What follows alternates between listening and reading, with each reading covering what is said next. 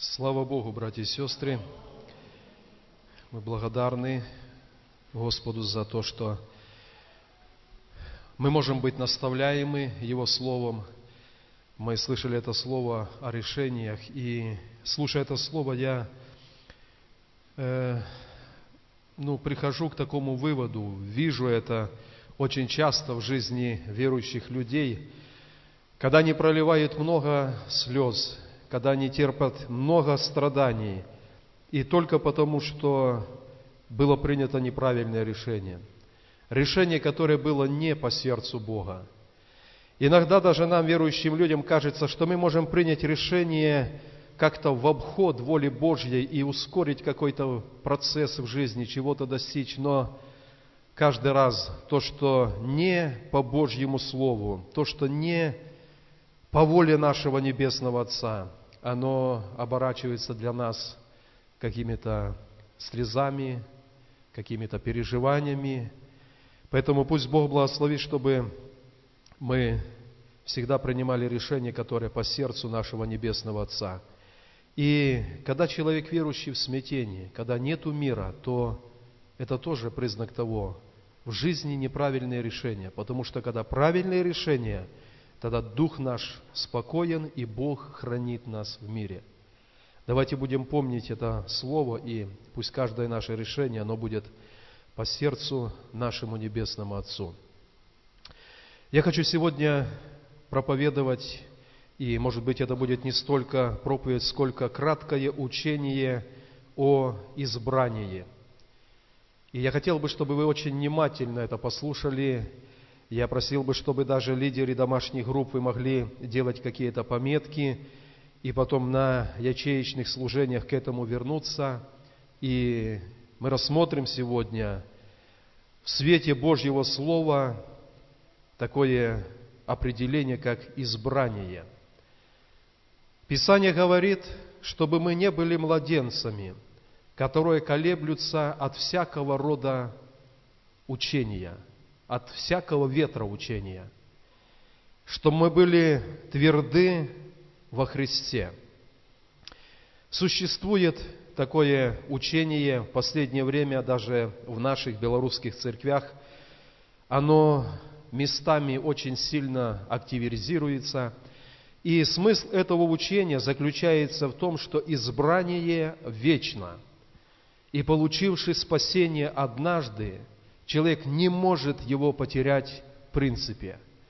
Но, читая Слово Божье, исследуя его с разных сторон, мы понимаем, что так Слово Божье не говорит, оно так не учит. Поэтому в свете Священного Писания мы сегодня посмотрим, что говорит Библия о избрании. Возможно ли потеря спасения у человека, который пережил Христа? На основании Библии мы говорим, да, это возможно. Бог не за то, но всегда воля человека, она задействована в принятии спасения и в отвержении спасения. Давайте первое место Священного Писания прочитаем. Это послание апостола Павла к Ефесянам. Первая глава. В этой первой главе мы будем читать несколько стихов – Давайте с третьего стиха. Благословен Бог и Отец Господа нашего Иисуса Христа, благословивший нас во Христе всяким духовным благословением в небесах, так как Он избрал нас в Нем прежде создания мира, чтобы мы были святы и непорочны перед Ним в любви, предопределив усыновить себе нас себе через Иисуса Христа по благоволению воли Своей.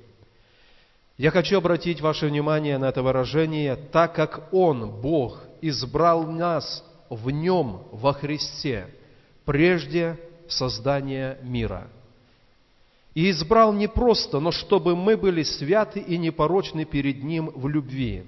И тогда мы усыновлены, и тогда мы имеем возможность быть прославленными Богом. Я хочу обратить ваше внимание, что избрание, оно только в Нем, во Христе. И когда Павел пишет, что он определил нас прежде создания мира, избрал прежде создания мира в нем во Христе, Павел не говорит об отдельных личностях, он не говорит об отдельной судьбе, он говорит о Церкви Христовой. Церковь Христова, она избрана в Иисусе прежде создания мира. И всякий человек, кто верою во Христа через покаяние вошел в Церковь Христову, мы избраны в Нем. И это избрание прежде создания мира. Церковь избрана изначально Богом Отцом, как невеста Его Сыну. Когда мы говорим о личностях, об отдельных людях, мы не можем сказать, что мы избраны прежде создания мира и навсегда. Бог избрал церковь, и она останется избранной до Его пришествия. Она будет восхищена Богом в небеса, и она всегда со Христом прибудет. Церковь. Но это не говорит о том, что каждый человек, который однажды был в церкви, автоматически всегда останется, даже если проявит неверие Иисусу. Пожалуйста, запомните эту мысль Церковь Христова избрана. Наше избрание, оно будет включать наш выбор, нашу волю, принять Христа и остаться в Нем, или же расторгнуть завет и остаться вне благодати Божьей. На что я хотел бы еще обратить ваше внимание. Как я сказал, в деле избрания всегда присутствует воля и Бога, и человека. И важно, чтобы человек, которому Бог стучится Духом Святым, который принял призыв Божий и покаялся, принял верой Христа, важно, чтобы человек оставался в этом избрании. Я хочу предложить для вас еще одно место Священного Писания, это послание к евреям, 10 глава, с 25 стиха и будем читать ниже. Очень важный текст Священного Писания, который говорит также о необходимости хранить полученное избрание. Давайте с 25 стиха, послание к евреям, 10 глава. «Не будем оставлять собрание своего, как есть у некоторых обычай, но будем увещевать друг друга, и тем более, чем более усматриваете приближение дня онного, то есть время встречи со Христом. Ибо если мы, получив познание истины, произвольно грешим, то не остается более жертвы за грехи, но некое страшное ожидание суда и ярость огня, готового пожрать противников – если отвергшийся закона Моисеева при двух или трех свидетелях без милосердия наказывается смертью, то сколь тягчайшему, думаете, наказанию повинен будет тот, кто попирает Сына Божия и не почитает за святыню кровь завета, которую освящен, и Духа благодати оскорбляет. Мы знаем того, кто сказал, «У меня отмщение, я воздам, говорит Господь, и еще, Господь будет судить народ свой. Страшно упасть в руки Бога живого. Давайте с 35 да будем читать. Итак, не оставляйте упования вашего, которому предстоит великое воздаяние. Терпение нужно вам, чтобы, исполнивши волю Божью, получить обещанное. Ибо еще немного, и очень немного, и грядущий придет и не умедлит. Праведный верою жив будет. А если кто поколеблется, не благоволит к тому душа моя. Мы же не исколеблющиеся на погибель, стоим в вере ко спасению души. Дорогие братья и сестры, этот текст Священного Писания говорит о людях, которые однажды пережили Христа. Они были освящены Духом Божьим. Они были омыты кровью Иисуса, и они это пренебрегли. Тогда Писание говорит, что если мы, получивши познание истины, произвольно грешим, нет более жертвы за грех. Остается ожидание суда и ярость огня, готового пожрать противников. Это местописание указывает на то, что наше спасение во Христе, оно никогда не будет автоматическим. Оно будет основано на нашей вере во Христа и на нашей любви к Нему. Можно привести такой пример. Огромный корабль направляется в небеса. Этот корабль – Церковь Христова. Капитан на этом корабле – Господь Иисус. Всякий может войти на этот корабль, покаявшись и принявший Христа верою. И пока мы храним верность Иисусу, мы вместе с этим кораблем, с церковью, которая избрана прежде создания мира ко спасению, мы следуем в небеса. Но также каждый своим неверием, он может сойти с борта этого корабля.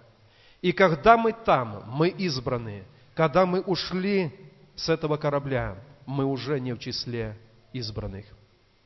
Пусть Бог благословит, чтобы мы всегда стремились хранить избрание, которое имеет Церковь Христова, и мы сохранили наше избрание. Давайте прочитаем еще один текст Писания, первое послание к Тимофею, вторая глава. Первое послание к Тимофею, вторая глава. Давайте будем читать четвертый стих.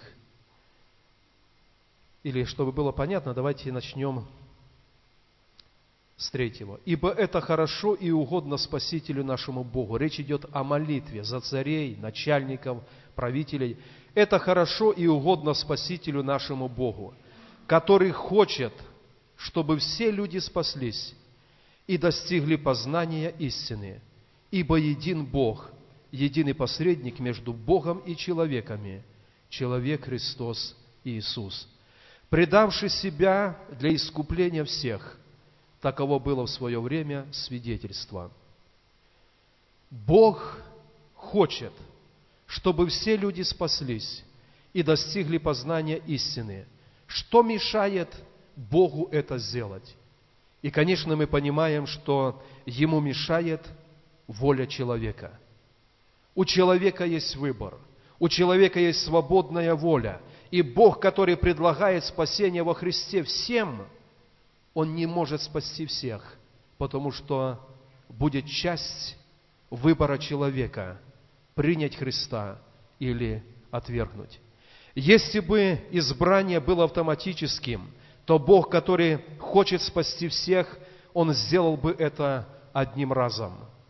Но Он хочет, а человек делает выбор. И человек, который сделал выбор, он должен хранить это избрание, находясь в теле Христа, находясь в Его церкви. Есть много других мест Священного Писания в Ветхом Завете и в Новом Завете, когда Бог говорит, чтобы человек избрал. Когда от Христа ушли многие, Он обратился к двенадцати и говорит, не хотите ли и вы оставить меня? Это всегда выбор. Но Петр сказал, кому нам идти? У тебя глаголы вечной жизни. Давайте прочитаем еще Колоссянам, первая глава, 21 и 23 стихи. Колоссянам, 21 и 23 стихи. Павел говорит так, «И вас, бывших некогда отчужденными и врагами, по расположению к злым делам, ныне примирил в теле плоти, плоти его, смертью его, чтобы представить вас святыми и непорочными и неповинными пред собою. Если только пребываете тверды и непоколебимы в вере и не отпадаете от надежды благовествования, которое вы слышали, которое возвещено всей твари поднебесной, которого я, Павел, сделался служителем. Церковь избрана. Стать избранным можно, послушавшись этого благовествования о Христе – и когда мы остаемся верны этому благовествованию и не отпадаем, мы в числе церкви избранные. Когда человек отпадает от благовествования, Бог не может автоматически совершать его спасение. Если бы человек спасен однажды, спасен навсегда, если бы эта истина отражалась в Священном Писании, или если бы это была истина, которая заложена в Писании, Писание не призывало бы нас совершать наше спасение со страхом и трепетом. Оно бы не призывало нас к благочестию, потому что какая разница, если Бог уже избрал, и это вечно, тогда все наши усилия, решения, о которых мы слышали, они не так важны. Но Писание говорит, вступи в тело Христова. Ты можешь зайти на этот корабль, который избран Богом прежде создания мира. Оставаясь на нем, ты избран. Оставляя этот корабль, ты теряешь свое избрание. Пусть Бог благословит нас, братья и сестры, чтобы, встречая какое-то иное учение, мы понимали, что есть то, что Бог нам открыл изначально, когда мы родились для Него. И вся наша сущность, она побуждала нас хранить себя чистыми, чтобы оставаться в этом теле Христовом. Пусть Бог благословит. Давайте поднимемся, прежде чем мы помолимся за нужды, которые в нас есть. Может, кто-то есть в нашем служении, и вы хотели бы молиться молитвой покаяния, просить прощения у Бога.